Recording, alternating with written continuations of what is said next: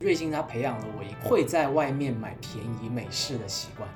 你一个咖啡品牌，你不要总是自上而下的想要去教育用户说什么才是好喝的咖啡。我覆盖了咖啡之后，我再去变成一个写字楼里边的 Vegas。我不光做你的咖啡，我还做你的轻食。低价咖啡的赛道，就大家都很火急火燎的，生怕用户少喝了一杯洗锅水，逼着商家们不停的在卷自己，卷到极致之后，卷不动的就被淘汰了。一旦涉及到价格跟品质这个东西，人永远是追求性价比的。我们喝奶咖的人果然是在鄙视链的最底端。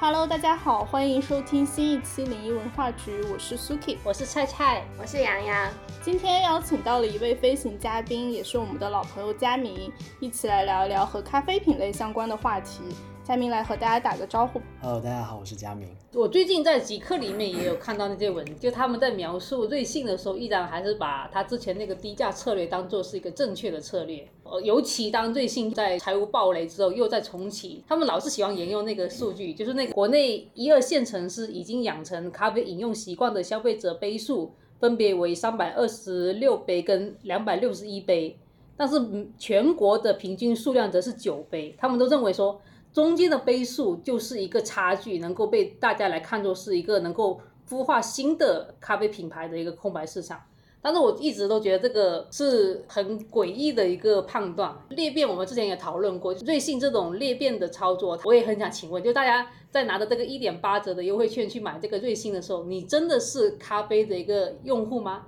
还是说你纯粹只觉得这便宜我不占谁占？我纯粹就是想占便宜，然后想点一个饮料喝。我觉得我就是被瑞幸广撒网捕捞到的鱼。我就发现说，他们只是不断的从市场上去筛选可以接受咖啡因的新的用户，他培养的并不是瑞幸或者库迪或者幸运咖本身的品牌的忠诚用户。但是咖啡又有很不一样的一点，就是它的成瘾性又很强。其实有些人每天都要三四杯，两极分化有点严重，并不能够直接说中间的那个空白一定是市场能够去填补的。我认为瑞幸它的低价。策略客观来说，做对了一件事情，就是它至少是把中国的咖啡市场真的打开了。瑞幸它培养了我一会在外面买便宜美式的习惯，十多块钱一杯的美式，然后可能外面买了，我可能我也喝不完，我喝一半之后，要么扔掉，要么放在这里，我也不会觉得特别可惜。但在瑞幸之前，如果我要去星巴克买一杯美式，那就是三十块起步，有时候它是会有决策门槛的。而我养成这个习惯之后呢？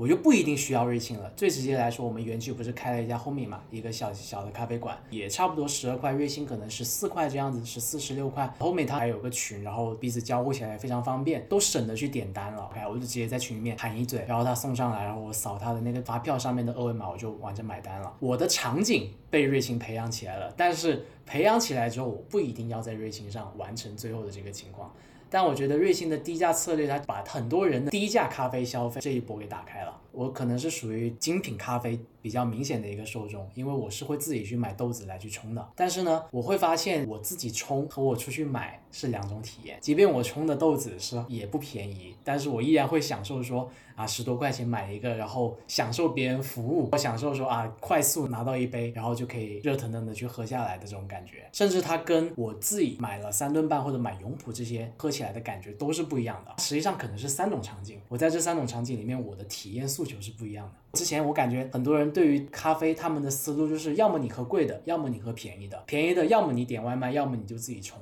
但实际上不是这样子的，便宜的我有时也会去选择点单，哪怕它只是十二块的一个很平价的，我会会觉得啊，享受了消费的快感。那你还会消费那种独立咖啡馆，有咖啡师给你现场手冲的那种？会，我偶尔也会去探一家店，就有些那些手冲真的很贵，五六十。在深圳还有一个地方叫 Trunk，那家店九十多一杯，真的很贵。像我们买豆子的话，好一点的豆子，哪怕自己冲啊，平均下来你一杯的成本也其实也在二三十，因为豆子就很贵，六十。克的豆子，它可能能卖两三百。一般我们冲一次是大概用十五克的豆子，等于是你两三百喝四杯。其实你甚至比外面喝更贵，它是可以走到这种深度的。其实我之前在看瑞幸相关的文章，因为他们里面总是喜欢说瑞幸通过一点八折的优惠券扩大了整个咖啡消费的市场。其实我当时困惑的点就是说，如果这批人他仅仅是因为一个一点八折的优惠券来消费咖啡的话，他其实不能够属于咖啡的消费用户。对，某种程度上他可以喝一点点，所以在这种低价的场景里面，他消费瑞幸可能仅仅是在消费一个低价的饮品。对，再倒推一开始那个结论，瑞幸通过低价咖啡扩大了整个咖啡消费市场，这个我是存疑的，因为我觉得它更有可能是像你刚刚说那样子，它只是扩大了那些咖啡消费用户群体的消费频率。对，甚至有可能说，原本那些用户本来就没有那种低价咖啡的消费场景，我直接给你劈开了。是的，低价咖啡饮料的消费场景，它其实是确实拓展了出来。但它本质上，它拓展的其实是饮料。你发现它的爆品深夜拿铁，我是基本不喝的。它跟咖啡其实根本没有任何关系，它其实就是咖啡饮料。其实，在咖啡饮料的赛道上，你就会发现，哎，真的还有很多那种独立店，它去创业。其实瑞幸拓展的是这个东西，而你发现这里边咖啡饮料划开来。饮料这部分是更重的，而饮料这部分，那瑞幸甚至他要打的都不是仅仅是库迪，还有很多很多蜜雪冰城，一点点，甚至你比如像喜茶，他也去做咖啡，对吧？他的对手是所有人。我觉得这里本质上是说，财务暴雷前的瑞幸跟后面的瑞幸不是同一个瑞幸。因为他后面直接改了大拿铁的战略，他以前总是试图说我去主打那个精品咖啡，我能够去让更多的用户品尝到咖啡的美妙之处，成为我咖啡的一个忠实用户群体。在我看来，我觉得这个是失败的。你一个咖啡品牌，你不要总是自上而下的想要去教育用户说什么才是好喝的咖啡。现在的中国市场就是大家都是不太能够接受这种太过苦的一个饮品，所以他后面才会调整说。那我妥协了，我就通过咖啡加乳，其实这个已经是入侵的喜茶这种茶饮饮料的市场。是的。所以我现在再去看一些文章，把瑞幸再去跟其他做咖啡品牌来去做对比，我觉得这个可能不太对。瑞幸现在的爆品就不是咖啡，就是饮料。嗯。大家已经不是在同一个赛道上。我们喝奶咖的人果然是在鄙视链的最底端。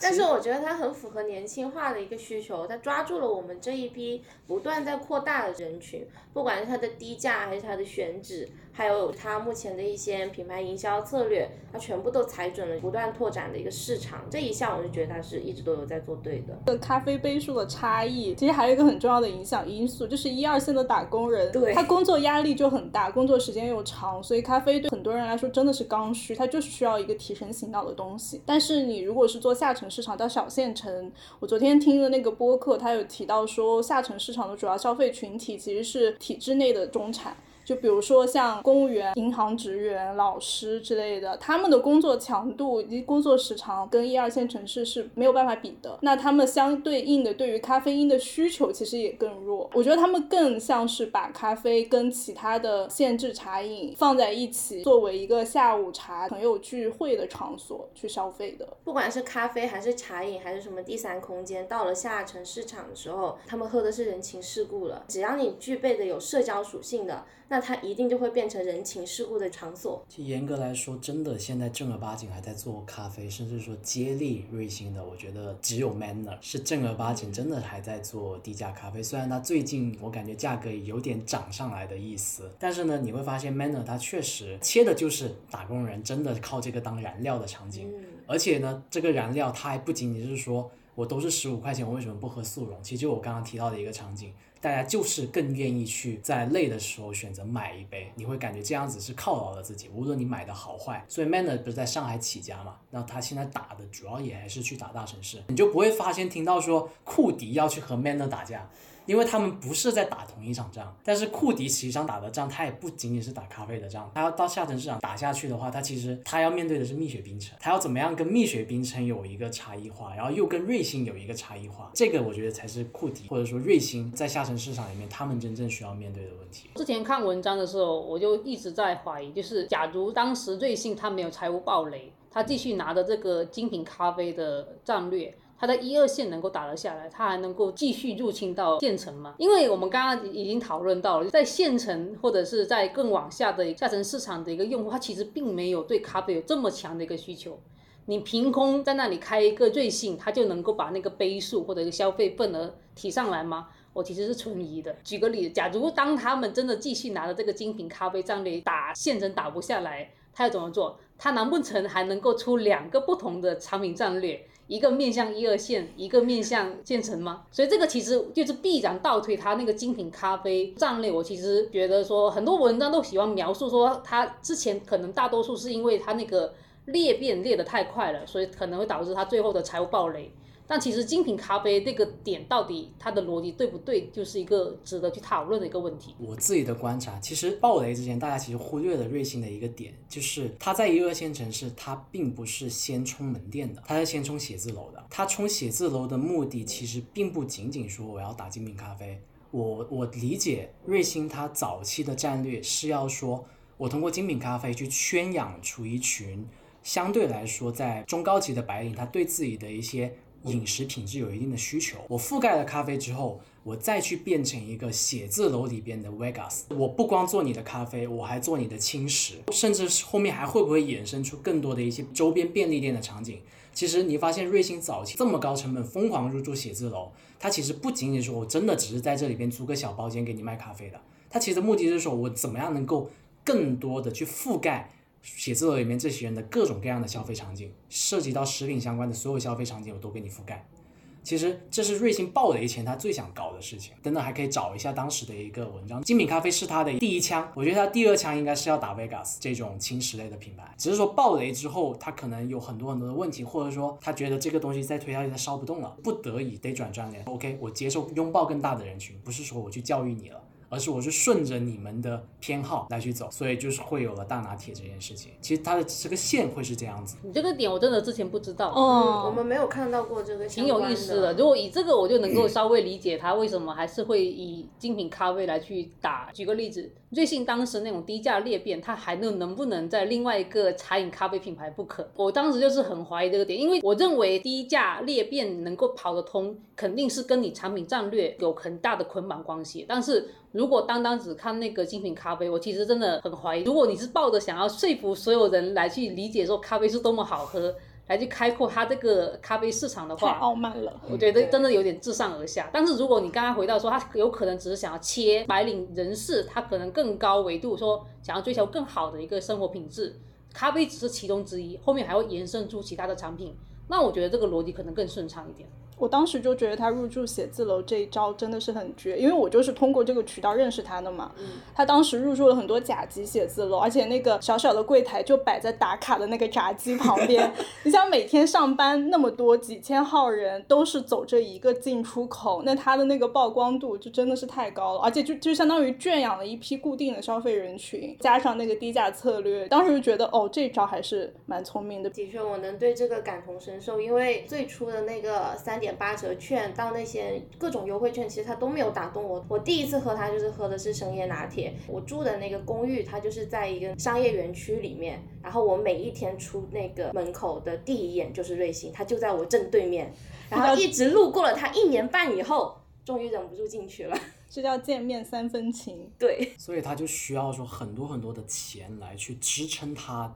购买这些曝光位置。为什么大家一开始会把瑞幸去拿来跟星巴克比？就星巴克可能它是另一个场景，它在之间的这个场景还是有很多空间可以做的。所以你发现瑞幸它早期都还没有做那么多咖啡饮料的时候。它的一些饼干、食品那些，它是同步都在做的。Manner 它也是这么一个逻辑。Manner 现在就是切一些可颂，包括 Manner、C s o 还有一些 Something For 这些一二线城市新兴的这种连锁咖啡，他们都是说先切咖啡，然后再切一些面包这些东西。但可能再切就轻食的话，可能它是另一个难度。但是的话，我觉得可能大家都要有这个野心。瑞幸那个的话是很早的时候，三十六氪的一份采访里边。他是有提到的，这样的话他才能够解释说他为什么要去做这件事情。因为咖啡你频次再高，哪怕你利润率再高，它都是有一个上限的。但是如果说围绕这个人群去拓展他的一些工作日的饮食场景的话，这个可能是没有上限的。这个我觉得才是他们最初故事里面的那个本质。现在的瑞幸是不是相当于几乎放弃了餐食这条线了？因为我看见他们就只做那种。小甜品了，对小饼干之类的。我在想，如果他跑通了，或者是其他品牌跑通了这个咖啡加餐食的策略，那他们的竞争对手会变成麦当劳。我觉得麦当劳、肯德基可能应该算另一个场景，它不是一个高频的场景，我不太确定啊。就因为我我自己可能大概频次是一周或者是半个月一次，我会限制自己去吃，或者说我们就以一二线的写字楼里边的人来说。可能麦当劳对他们来说不会那么高频。他们好像是早餐的场景会更高频。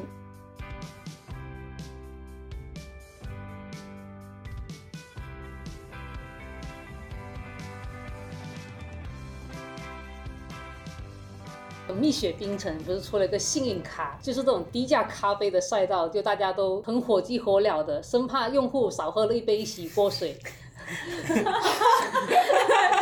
我们几个作为第一个尝鲜幸运咖的受害者，我其实是不太能够理解他们这种低价咖啡的一个逻辑。我的理解是说，跑精品咖啡我能理解，像瑞幸他们这种其实是以模糊掉咖啡跟茶饮之间的一个界限的赛道，我也能理解。你纯低价咖啡放在一个咖啡品牌里面作为补充的菜单，我是可以觉得 OK 的，因为你这里就等于是说。你在每天的一个消费人流里面，你在新增一个用户可能会需要顺便买一杯咖啡的一个场景。当你单独为了一个低价咖啡来做一个品牌，那你想切的一个用户群体是什么？然后他们会有怎样的一个需求来去？购买你这种低价咖啡，我还特地去小红书看了很多，包括像那个库迪，他们一直都说它跟瑞幸一盆一样，都是一样的一个洗锅水的味道。我能稍微能解释说，你有可能真的是觉得的确是一个值得去期待的低价的咖啡市场吧，不然我真的很难理解你拿着这个品质来去跑，你的财务应该跑不通啊。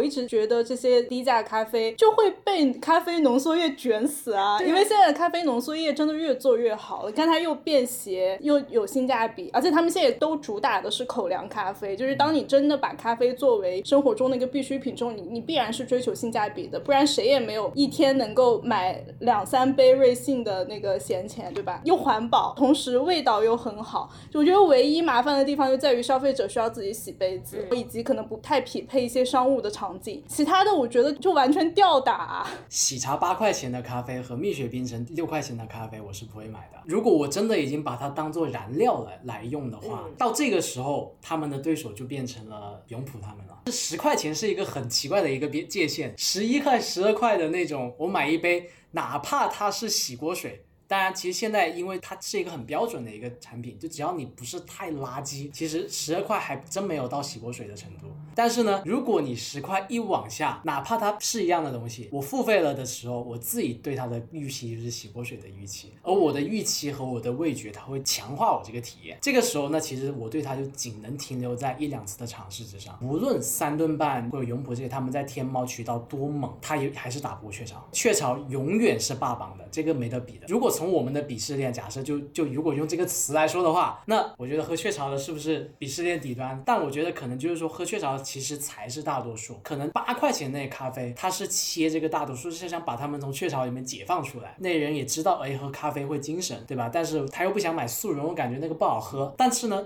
他直接去喝瑞幸，他又觉得没啥必要，对吧？我我十多块钱喝个这么苦的东西。我不如去喝个蜜雪冰城，我更快乐。可能还会有这么一个，也许是不在我们今天原本讨论范围里面的大多数，可能他们是在切的这个人。那最直接的类比，我想到就是把他们从雀巢解放出来。我就觉得他们貌似是认为用户是不会成长的，以及用户的心态是不会变化的。尤其是一旦涉及到价格跟品质这个东西，人永远是追求性价比的。像幸运咖那种，一喝到嘴里那一次，那钱我都不好意思跟你收。那一次你知道吗？点完以后，我那一个群群收款，我那天我打开说，算了吧，不要这样子，大家都已经受罪了。所以我就很好奇，这些低价咖啡要怎么培养自己的忠诚用户？对，怎么忠诚的起来啊？就你看嘛，就我们就算是想要喝便宜的，那你喝便宜的人肯定是。会更追求功能性，但是我们那个舌头也不是坏掉的呀，也会有基础线的一个品质的一个要求。那你如果说是真的要做这种低价市场，这么多的人群，你如何去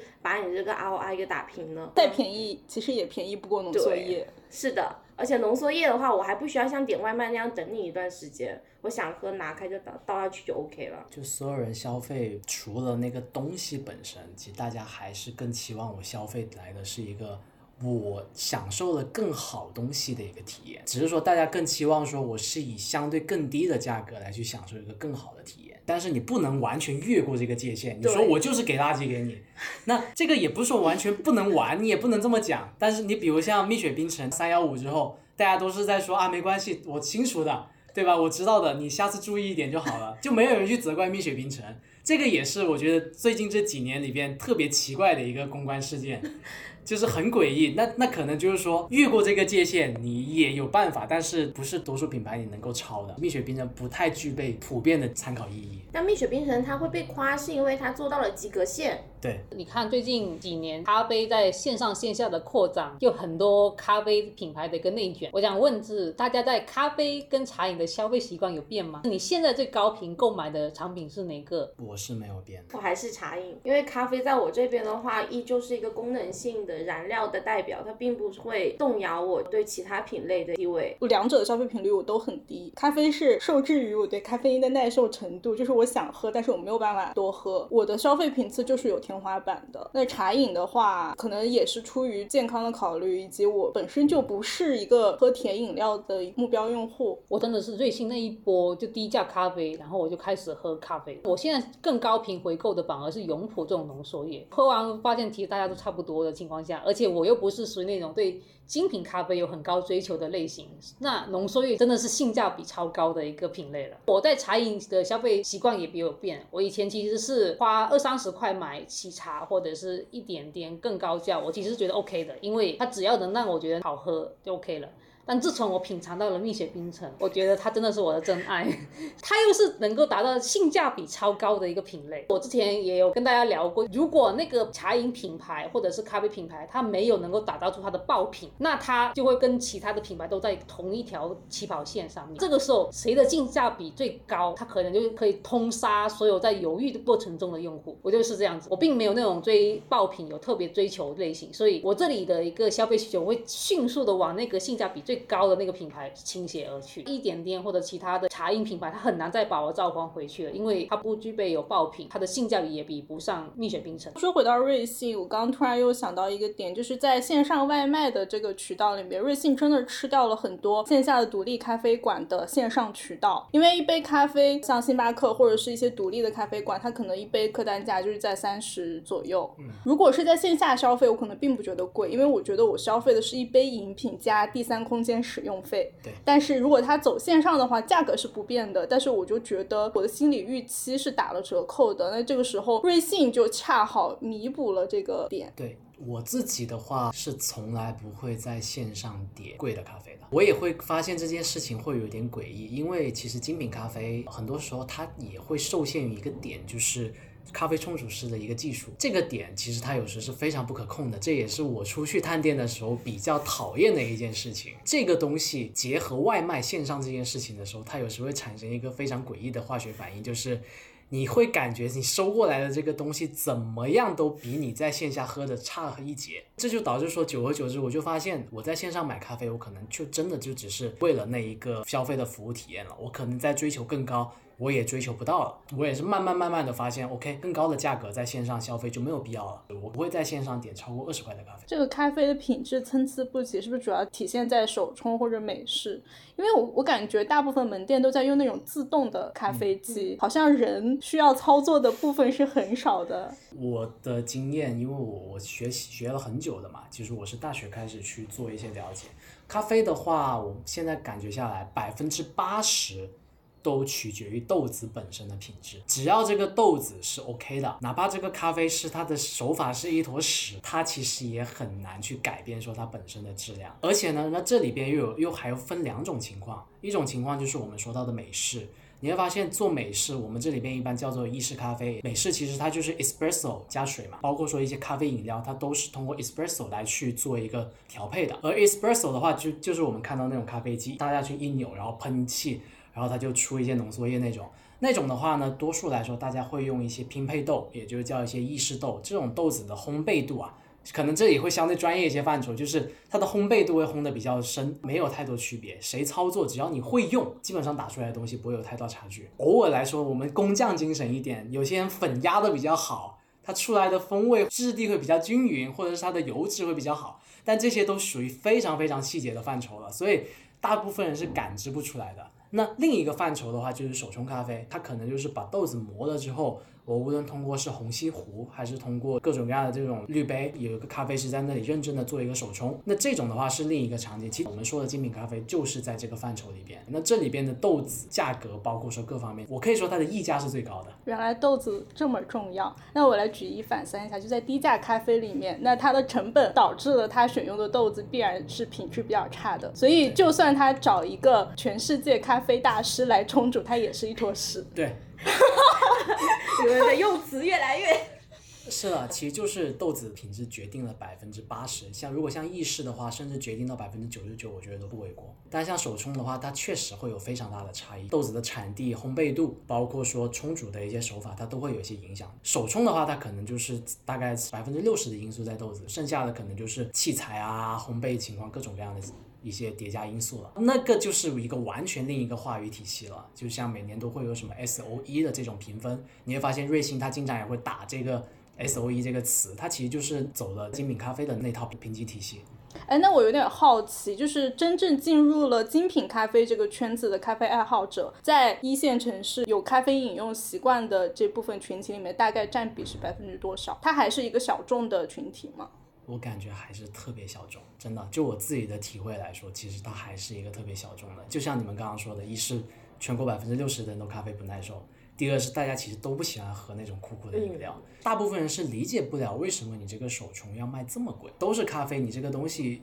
有什么不一样吗？嗯，它前面是有一个非常大的一个认知教育成本在这里的。这就限定了这个东西，它不可能很大范围的破圈，因为如果你是没有去前置的去了解，你不是说对这个东西非常感兴趣的话，你是不能接受说这里面的溢价的。但可能我们懂一点的话，我们知道说，OK，它倒也不是纯粹的溢价，它还是有百分之五十是实在的。我觉得它其实就卡在了这个交易成本上，也是说客观价格摆在那里。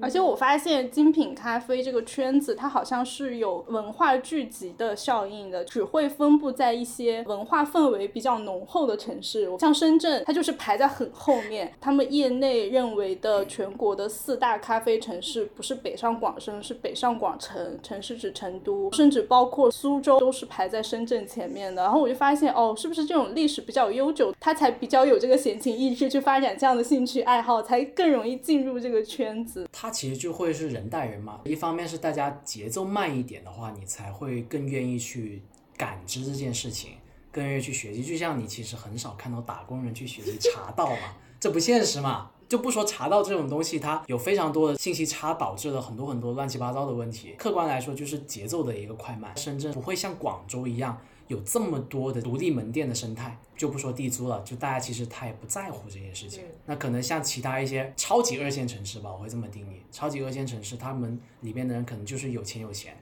他们就会更愿意去体会这种东西。那一旦一个圈子里面有一个人体会的这些东西，他觉得 OK 的话。那他就会可能是人带人，然后他们那个圈子里面可能慢慢的大家就会去做这个扩散。文化这种东西，很多时候它会是一种抢占鄙视链先机的感觉。哎，这家店我先过去体会了一下，哎，我懂这个东西，我就会愿意，比如说带朋友，然后给他介绍一下为什么这个是这样子的东西，他就会享受到那种体验，就是 OK，哎，我是更加清楚这种小众文化的人，你看我能给你去讲这些东西。对吧？然后把你们带入坑，它其实很多时候会是这样的一个人传人的氛围，然后就一下子就会覆盖这一个片区，然后很快的会把这个片区里面相对中高净值的一些人群就给打下来，你发现他们就能够立足，就扎根在那里了，就能够坐稳了。上海的咖啡的渗透率是不是最高的？是。像我们这种就是为了困了来杯瑞幸，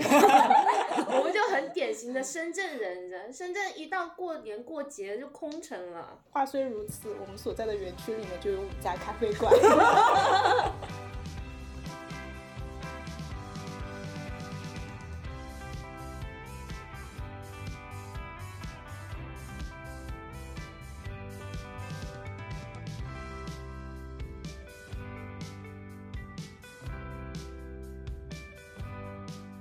这里可以聊一个我暂时还没有答案的一个问题吧。我们现在看到很多那种低价咖啡的内卷，如果他们再继续发展下去，会走向哪里？我举个例子，像剑锋天天很喜欢喜茶那个八块钱的美式，我真的很不能理我也解。不能理解。他这种消费行为本质上它就是功能性的，但是即使再重复一百遍，它也不会构建对这个品牌的忠诚度，不是吗？那再往下，这个消费它能带来什么呢？我觉得可能就是到时候有可能会购买另外一个在线上下单也能够给我交付一个稳定的品质的一个咖啡。就完了，它就是纯功能性的一个消费习惯，也不会有带来所谓的说喝了一百杯之后瞬间对精品咖啡有个比较高的追求，不会的。我这样观察下来，我觉得大家可能真的是纯功能性。那这样子的话，你就很很难解答说低价咖啡它这样子扩张内卷，他们到底能够带来什么？他们还可以继续自己卷自己，然后自己推出价格更低廉的咖啡液，把眼光放长远，就是五嗯到十年之后，他们到底会发展成什么样子？那可能近一年，它也许还有各种各样的花样，各种品牌营销的玩法可以去搞。那五到十年之后，假如说这个品牌还存活，我就很好奇，它吸引的还会是一批怎样的用户？因为我觉得它在前几年，它靠这种广撒网的策略，它就已经把用户都相当于洗过一遍了。我对这件事情的看法是，其实我们现在觉得这种场景不成立的一个前提在于说它太难喝了。太洗过水了。那假设这个前提它可被解决，演变成大家越卷，把自己的供应链、把自己的整体的这个调控体系做得越好，把整个这个效率卷到了极致之后，大家基本上已经能把五块钱的咖啡做到原本七十分的程度，对吧？那这个时候的话，可能整件事情的一个视角就完全不一样了。就像蜜雪冰城它推出之前，大家没有想到过，原来奶茶可以这么便宜，饮料可以这么便宜，而且它这么便宜都还能做出一家接近上市的公司，就大家之前是不可能想象到的。现在大家突然发现说，哎，原来这件事情是可以实现的，包括说瑞幸它未来还能走向何方怎么样，包括库迪这些。我是觉得说，大家往低价策略走，其实永远对于消费者都是利好。我们就拿就我们录制这个时候的昨天，拼多多的商家的这个事件，对吧？就特别有意思。那其实拼多多为什么会发生这种事情呢？当然，除去拼多多他们给自己的店铺开绿道，然后可能给别的商家的政策更苛刻一些的话，其实拼多多对整个平台，它对于那些标品刚好能够做到说，我把你这个商家你在这个品类上的利润率控制在一个边界范围。这个范围刚好能让你赚到钱，你也能把你的库存走掉，然后我也能给我的消费者提供一个投产比最高的产品。但是你商家想要用做生意的视角在我这里赚大钱，不可能，